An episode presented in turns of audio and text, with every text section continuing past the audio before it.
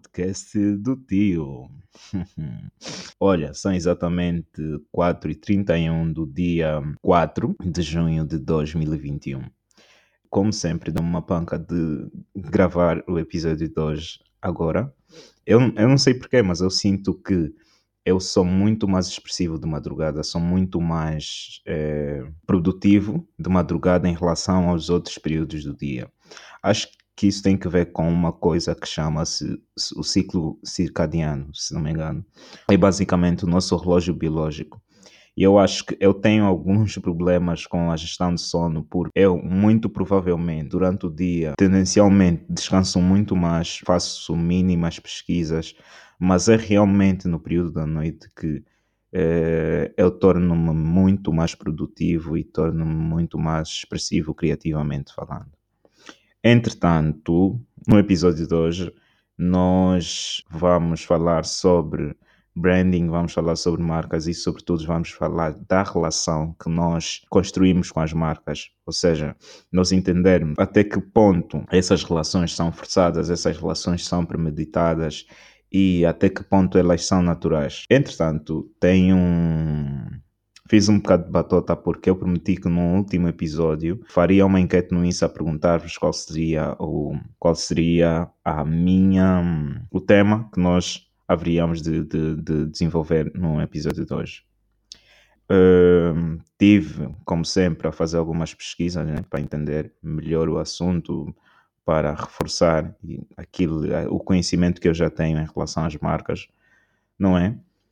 E, sobretudo, por que, que surgiu essa, essa ideia de, de, falar sobre a relação que nós temos com as marcas? Porque eu acho que é a, o, o entendimento que, no, que maior parte, a opinião pública tem em relação ao, ao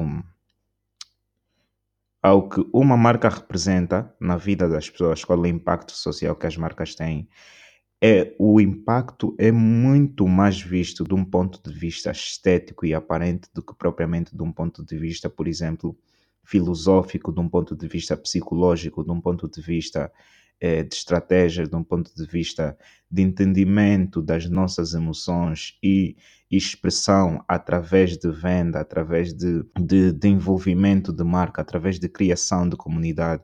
Eu acho que uma marca atualmente é muito é muito entendida dessa maneira. Uma marca está tá para além daquilo que traça-se como linha de horizonte entre, entre o produto, a marca e o consumidor. Entretanto, já entrando nesse, nesse, nessa onda, é, eu acredito que existe uma, uma relação entre marca, pessoa, negócio e impacto social. Isso por quê? Isso porque nós somos pessoas, tal como eu disse, nós somos pessoas e nós sentimos emoções. Entretanto, a relação que nós construímos com as marcas é muito é, desenvolvida a partir desse ponto. É, porque uma marca que sabe é, comunicar uma marca que tenha uma narrativa de uma narrativa de expressão, uma linha coerente de informação, uma linha coerente de envolvimento, sabe que muito provavelmente quando utiliza emoções para para envolver os, os utentes dos seus produtos e serviços é muito mais fácil e dá uma cria uma fidelização de clientes que muito provavelmente vão ser eh, escudos que vão eh, defender as marcas quando outros players de mercado estiverem a surgir e muito provavelmente também darem informações eh, a nível de produtos, darem preços mais baixos. Muito provavelmente essa marca que saiba envolver os clientes, saiba vender o produto, saiba vender emoções, muito provavelmente vai estar fidelizada com os, com os, com os seus clientes. Quero falar-vos de uma de um, de um ponto que existe na relação com as marcas, que é o branding é, em detrimento do marketing. O branding é a expressão, olha, já só assim para fazermos um, um disclaimer, é entendermos que uma marca, obviamente, é, é, é, constituída por vários elementos diferentes. Numa marca, por exemplo, nós temos um conjunto de características como cores, é, padrões, temos a narrativa visual, temos eh, aquilo que não é dito, que é o branding, temos as estratégias de marca para angariação e venda, que é o marketing, temos as tipografias da marca, temos o, as simbologias da marca, temos o logotipo da marca. Isso é tudo um conjunto de fatores que englobam uma marca. Ou seja, uma marca é regida a partir desses, desses, desses pontos que eu referi. Existe um ponto muito importante, que é o ponto que eu mais vou dar, eh, mais vou dar evidência hoje, que é o branding. O branding é a marca a falar verbal ou não verbalmente. O branding é o. Olha, tô, fiz aqui pesquisa isto quando notarem que eu estou a fazer assim uma leitura, é, é porque eu estou estou aqui a consultar os meus apontamentos. Entretanto, branding é o alinhamento sinérgico entre marca, negócio e comunicação. É também como uma marca constrói valor oferecendo um produto ou serviço de qualidade, criando relacionamentos de valor com os seus públicos eh, e colocando o propósito em prática, trazendo impactos positivos para o mundo. Entretanto, é isso que eu, que eu disse a princípio: uma marca gera-se muito mais pelo branding em relação ao marketing. Por quê?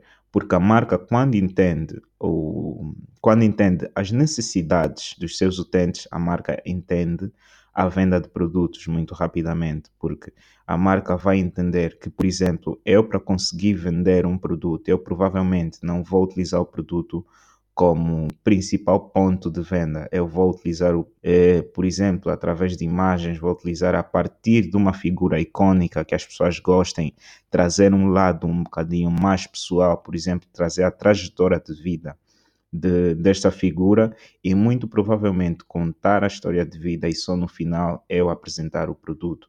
Eu, a informação que eu dou como marca é, olha, é, entretanto o fulano X fez essa trajetória de vida nesse ponto, até esse ponto, quando ele uniu-se à, à nossa marca, ele começou a desenvolver, fez, um, fez uma melhoria de vida, é, superou os seus, conseguiu superar os seus objetivos ou conseguiu alcançar os seus objetivos e hoje ele chegou a esses resultados é, graças à nossa marca, graças a esse produto que nós estamos a apresentar.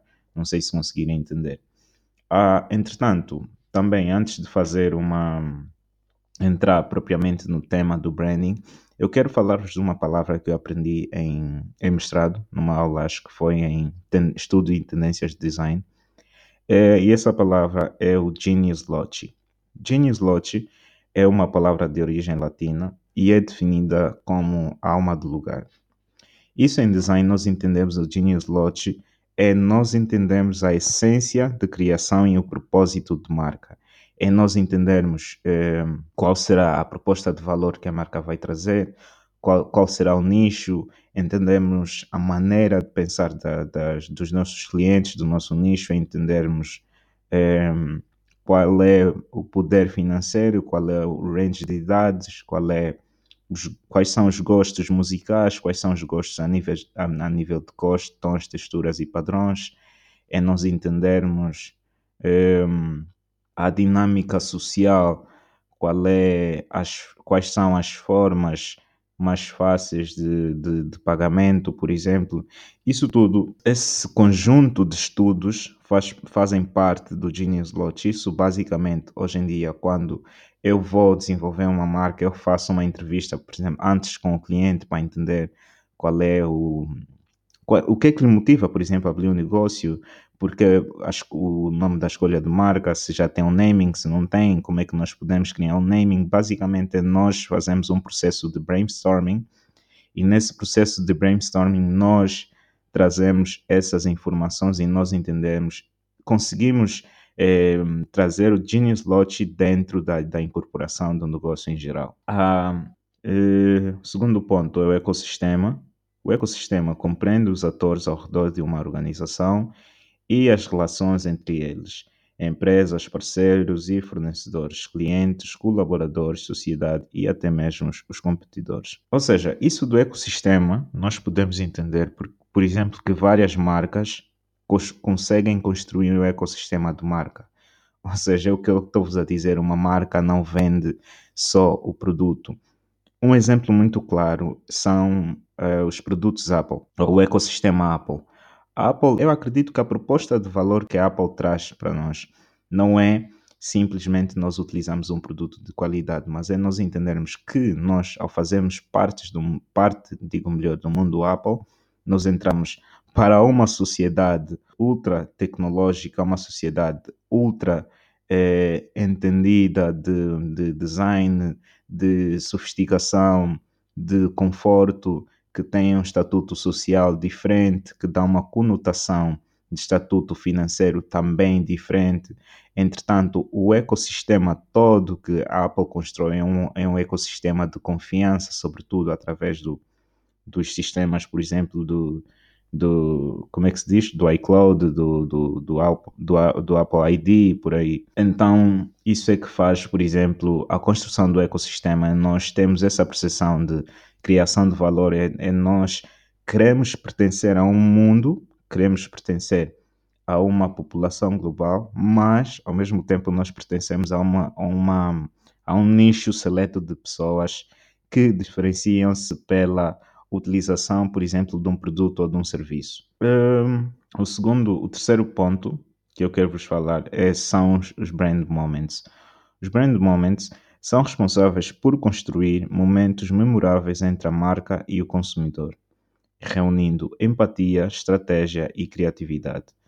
Olha, isso é muito importante porque nós, sem, sem nos darmos conta, nós temos vários insights subjetivos de marcas que utilizam brand moments e nós muito provavelmente, é, muito dificilmente damos contas assim, sem nós sermos, por exemplo, entendidos nessa matéria. Yeah, como estava a dizer, os brand moments são é, uma marca consegue construí-los, por exemplo, através de uma de uma de um packaging com frases eh, com frases engraçadas, consegue trazer a partir de, de um ponto num, em loja, num ponto de venda, por exemplo, um ponto em que tenha uma, uma wall para fazermos uma fotografia, temos eh, uma, uma maneira da marca comunicar, uma maneira da marca envolver-nos é, muito emotivamente. Olha, há uns anos atrás eu tinha uma marca eh, de roupas que chamava-se Frockles.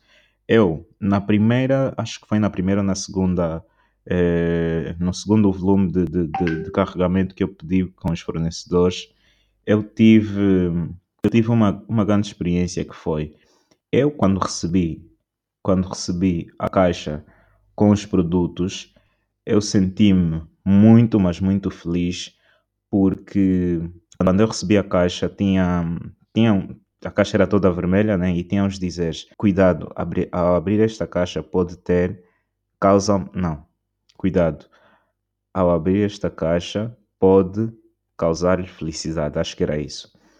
E realmente eu, eu, por exemplo, senti um envolvimento de marca quando eu ia abrir a caixa e quando eu abri realmente tive aquela sensação de, de felicidade. E o, o brand moment aí era aquela frase, era a cor e muito provavelmente o que, eu, o que eu ia fazer a seguir era pegar no meu telefone e bater uma foto e postar no Instagram. E muito provavelmente marcar, eh, fazer um tag à, à marca que produziu as roupas e, e eles ganham com isso. O que é que eles ganham? Posicionamento, eles ganham confiança, eles ganham fidelização de clientes. Não sei se conseguiram também perceber essa cena do brand moment. Entretanto, há uma frase que eu ouvi num, num sítio qualquer, já não me lembro, que a frase diz: entregar valor é mais importante do que entregar produto. Eu acho que essa, que essa frase faz muito sentido e é muito verdadeira, sim. E eu realmente acredito que nós entregamos valor no nosso negócio é muito mais importante do que nós entregamos o produto. Por quê?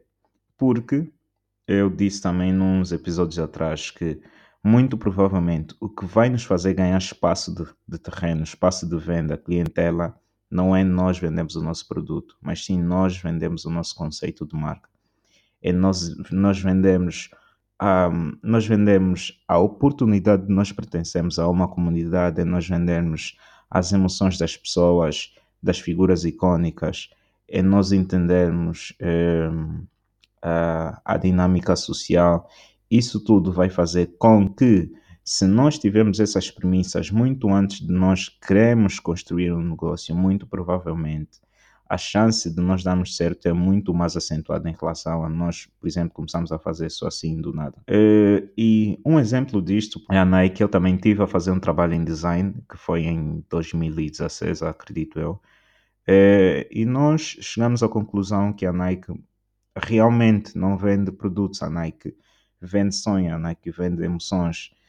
E isso a partir do ponto que nós entendemos que as publicidades na Nike, as pessoas afetas às publicidades na Nike, nós entendemos que o ponto entre, entre a venda do produto e eh, o entendimento do consumidor não era, não era uh, o produto em si, mas sim era a Nike utilizar uma narrativa de publicidade que contava a história de quem tivesse a fazer a publicidade que vendia um sonho à pessoa que tivesse a ver a publicidade.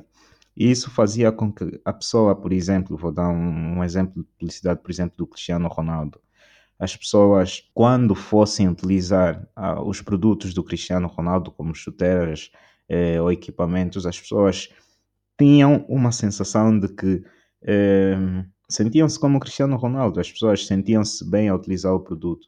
As pessoas, por mais que tivessem uma má performance, só por elas estarem a utilizar aquele produto que eles viram naquela publicidade, eles sentiam-se motivados porque a publicidade apelava não à compra do produto, mas a publicidade apelava a uma maneira de tu, eh, no teu percurso de carreira, eh, teres pontos baixos, tens um ponto em que quando essa figura icônica ligou-se à Nike, fez um, fez um ponto de viragem de carreira e hoje em dia a pessoa afeta a publicidade está a passar um testemunho de que tu, se provavelmente unires-te à Nike, também podes ter aquele, aquele percurso, entendem?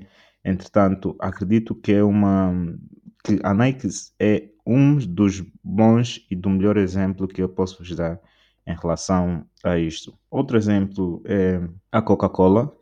A Coca-Cola, é, por mais é, a Coca-Cola, por mais produtos iguais, parecidos que se criem no mercado, a Coca-Cola consegue é, todo ano construir uma relação de confiança, uma relação de envolvimento de, de clientes para com os seus produtos.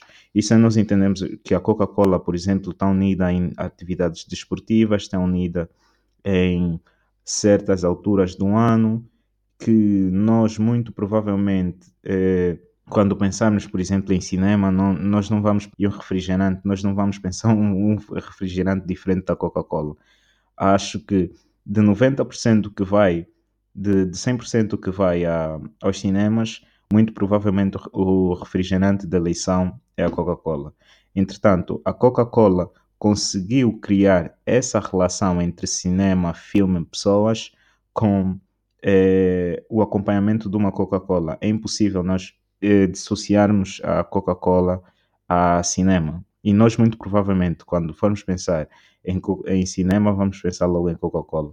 E nós, por exemplo, entendemos também que eh, se nós estivermos a falar de desportos, eh, de desportos radicais, nós vamos unir a Red Bull. Olha, e sobre a Red Bull, deixa aqui fazer uma pausa. Sobre a Red Bull, é, uma, é um brand case muito, muito, muito engraçado, porque eu vi também que, uma, que a estratégia que a Red Bull yeah, a estratégia que a Red Bull utilizou de penetração do mercado foi muito engraçada. Por quê? Porque ela, na altura que surgiu, já existiam outras marcas que eram líderes de mercado. Entretanto, teve um iluminado que teve a ideia de utilizar cans, cans latas, eh, e, e, eles começaram a, a, utilizar a estratégia de colocar várias latas já abertas, como se fossem consumidas já por pessoas, em contentores de lixo, perto de sítios estratégicos como discotecas, bares e assim. O que é que as pessoas começaram a entender disso? As pessoas começaram a entender que aquela marca, afinal de contas, vendia, aquela marca utilizava, utilizava uma, uma uh, estratégia de consumo diferente. Entretanto, as pessoas começaram a, a, começaram a construir uma relação de confiança muito subjetivamente. As pessoas, por exemplo, viam aquele volume e até poderiam, no, no momento, não dar, não dar atenção, mas, por exemplo, quando deslocavam-se para um supermercado e encontrassem a Red Bull a vender, muito provavelmente comprarem a Red Bull, entendem? É eles utilizarem em sítios estratégicos como bar, eh, bares, discotecas, para nós pensarmos, por exemplo, impossível não fazer a combinação entre o whisky e a Coca-Cola. Quando nós estivemos a falar do energético e do whisky, muito provavelmente esse energético será Red Bull. Entretanto, é também um exemplo de, de, de proposta de valor de marca diferente. O outro exemplo é uh, o outro exemplo é a Starbucks. É nós entendemos que a, que a Starbucks traz também envolvimento de marca diferente. Quando é, nós entendermos que o facto de nós termos o nosso nome escrito no copo dá-nos uma sensação de, de, de importância, dá-nos uma sensação de personalização de produto. Nós vamos entender que aquele produto está a ser é, literalmente feito à mão para nós e que nós é, temos um estatuto diferente dentro daquela marca. É nós entendermos que eh, aquela marca dá-nos o conforto, não só de recebermos o produto, como alocar-nos numa, num ecossistema de marca diferente. É nós entendermos que quando nós recebemos o produto, muito provavelmente, ao invés de nós irmos embora, nós sentamos-nos no lounge, nós viramos o copo, batemos uma foto no Instagram, fazemos o tag da, da, da marca e aquilo vai dar uma, uma informação a quem estiver a seguir de entendimento cultural, de pertencimento a uma sociedade, de pertencimento a um grupo seleto de pessoas. É nós entendemos que o valor que nós desprendemos para aquele produto é, vale, vale aquela experiência que nós estamos a viver. Nem que nós, por exemplo, tivemos um café na esquina que vende o produto é, a, a, a metade do preço ou muito mais da metade do preço é, mas nós não temos o mesmo, nós não temos o mesmo feeling a temos o, com o produto da, da Starbucks, por exemplo, nós não temos o mesmo touch and feel do produto, nós temos uma sensação de conforto, uma sensação de pertencimento muito mais alargada quando nós estivermos a utilizar um produto Starbucks em relação a um produto eh, do, do café do Sr. Zé para com os seus clientes, que é de, de venda de uma oportunidade de nós pertencemos, onde nós estamos dentro do mundo da moda, assim nós gastamos muito, é nós entendermos que nós podemos ter padrões atuais, nós podemos ter cortes atuais, nós podemos ter peças de peças de adereços estéticos a um baixo valor que é enquadrado naquilo que nós ganhamos sem nós temos que desprender muito dinheiro, ou seja, é nós compramos hoje uma porrada de roupa, t-shirt, calça, não sei o quê, não sei o quê, não sei o quê, para nós irmos a, a, um certo evento e nós acreditamos que na próxima vez que nós estivermos também aqui no evento, nós tenhamos também uma possibilidade de gastar de novo para comprarmos um outfit, porque a marca dá-nos essa sensação de conforto, dá-nos essa sensação de, de, de, de, de pertencimento ao, ao mundo contemporâneo da moda. Já uma marca de high-end brand não precisa e nós vemos que elas diferenciam-se por isso. As marcas entendem que eles.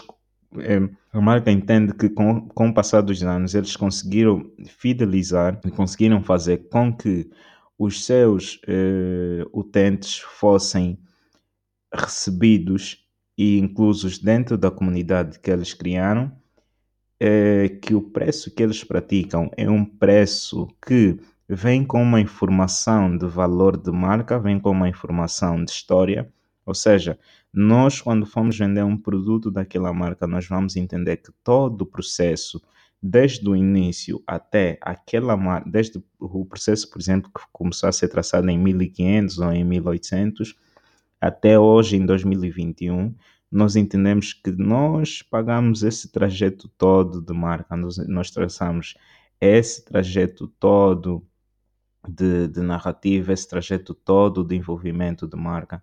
Entretanto, o valor acrescido aos produtos dessa marca, muito provavelmente eu não vá reclamar quando estiver a comprar, porque a marca conseguiu, eh, conseguiu criar um posicionamento de mercado diferente em relação aos demais, porque, pronto, yeah, isso também acontece no setor da, de, isto também acontece no setor da restauração, e nós entendemos que, por exemplo, nós ao recebemos um prato no, no, na tasca do Sr. Zé, em relação a nós uh, recebemos um, um prato, um, uma taça, uma garrafa de vinho no restaurante XPTO, nós temos propostas de valores diferentes. Nós entendemos que na tasca do Sr. Zé, o Sr. Zé está focado em vender o produto, está focado em vender o prato dele que custa se calhar 6 euros, 8, 8 euros, e nós entendemos que quando nós vamos ao restaurante XPTO, nós, eh, mesmo que compremos o prato, por exemplo, a 30 euros,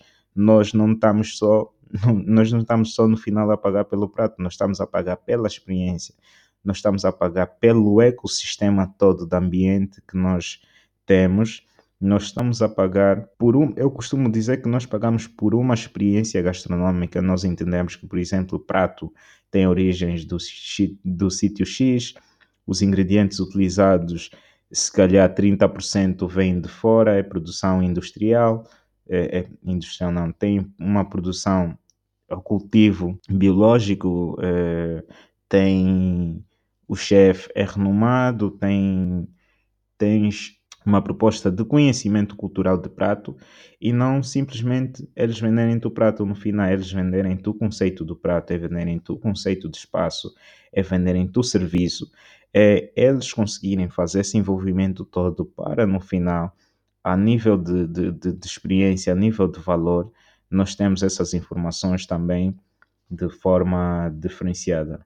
Entretanto, o último ponto que temos a falar hoje, o ponto de, de nós entendermos que atualmente eu, eu noto que as marcas do consumidor, as marcas, as marcas de, as marcas brancas, marcas como Continente, Pingo Doce, começaram a ganhar um espaço diferente desde que eles entenderam que o do ponto de vista de consumo, as pessoas são muito mais guiadas por imagens, as pessoas são muito mais guiadas pelas cores, pelo tratamento de, de uma embalagem de um produto. E quando nós tínhamos a sensação de que essas marcas vendiam os produtos pela metade do preço, mas o tratamento de embalagens não era muito bom, não era muito finalizado, era uma coisa que fazia-se as três pancadas e vendia-se, punha-se pela metade dos valores. Isso dava informação nas pessoas de que aquele produto não era de qualidade, aquele produto não era bom. Lá está, porque nós já temos a informação de que nós, ao invés de comprarmos um cereais da marca Continente, ao invés de nós comprarmos um cereais da marca Kellogg's, nós vamos entender que os cereais Kellogg's, por mais que, que esteja o dobro do valor, tem uma, tem uma maior qualidade. E nós entendemos que, por exemplo, nós, eh, ao comprarmos um biscoito da marca Continente, nós entendemos que os biscoitos da marca, da marca Balduco têm muito mais qualidade e têm muito mais estatuto social. Isso não tem que ver com uma é, certa futilidade das pessoas, mas é esse envolvimento de marca, essa confiança e comodidade de marca que nós não entendemos que acontece e que nós muito subjetivamente conseguimos, nós construímos, ou que as marcas dão-nos esses inputs, mas nós é, percebemos muito raramente. Entretanto, eu notei que de, de, de, de três anos para cá, nós começamos a comprar muito mais produtos da marca branca, porque o packaging ou as embalagens foram muito mais bem trabalhadas, finalizadas a nível design, a nível estético. E tal como eu disse, a última informação que vem aos nossos olhos é a informação estética, a informação aparente. Mas isso tem também uma proposta de valor diferente. Isso dá-nos o entendimento que aquela marca agora é muito mais trabalhada, tem, tem-se muito mais cuidado, os produtos foram melhorados e, entretanto, nós não vamos hesitar em comprar e nós não vamos hesitar em, em pouparmos um bocadinho mais. Por exemplo, ao invés de nós comprarmos o produto que é de marca reconhecida a 3 euros, nós queremos comprar esse produto que é da marca branca a 2,70 euros, e 2,30 euros e, e, e 30, por exemplo. Hum, Acho que é tudo que eu tinha para falar-vos hoje em relação a esse tema. Espero que vocês que acompanharam o episódio de hoje até o final consigam reter alguma informação sobre essa relação que nós, pessoas, construímos com as marcas. Eu acho que o título do episódio será Nós e as Marcas. Eh, então, eu acredito que a proposta de valor tem que ver muito com, eh, com o nosso negócio. São, eu acredito que são conceitos eh, que são indissociáveis, são conceitos que, como eu disse há uns minutos atrás, que se nós entendermos da essência de criação de marca, se nós entendermos que o nosso produto, obviamente, que tem de vender, mas não ser o spotlight, é eu não dirigir muito o produto, mas dirigir uma narrativa, dirigir uma identificação de, de, de, marcas e pessoas. Olha aí, por falar de identificação, por exemplo, eu vou falar-vos que eu lembrei-me agora, que é essa questão de identificação. Quando as marcas começaram a notar que existe muito mais awareness a nível de compra de, de, de produtos de cosmético e um, ehm, as pessoas começaram -se a sensibilizar, por exemplo, com a, com a publicidade que teve a rolar no Instagram há uns meses atrás, que acho que foi a publicidade do, de um coelhinho, não esqueci-me o nome agora, mas as pessoas começaram eh, a comprar esses produtos, eh, a, as pessoas começaram a, a comprar produtos que têm origem biológica, produtos que não sejam testados em animais. Entretanto, essa indústria começou-se a reger muito por isso. Isso é um conceito que eu vi em estudos em tendências de design há uns quatro anos atrás. E nós já prevíamos que isso iria acontecer porque algumas marcas naquele anos já estavam a dar esse input a nível de identificação social, a nível de identificação de marca. Entretanto, as marcas que começam-se a reger também por esses conceitos começam a ganhar espaço no mercado, é, começam a ganhar espaços diferentes de quem está tá a fazer o braço de ferro para se, para se mudar para esses conceitos. É tudo que eu tinha para falar, é, é tudo que eu tinha para falar sobre o episódio de hoje. Espero que quem acompanha até o final tenha gostado, tenha acrescentado algum conhecimento eh, sobre aquilo que, que se falou e espero-vos no próximo episódio. Obrigado e tchau!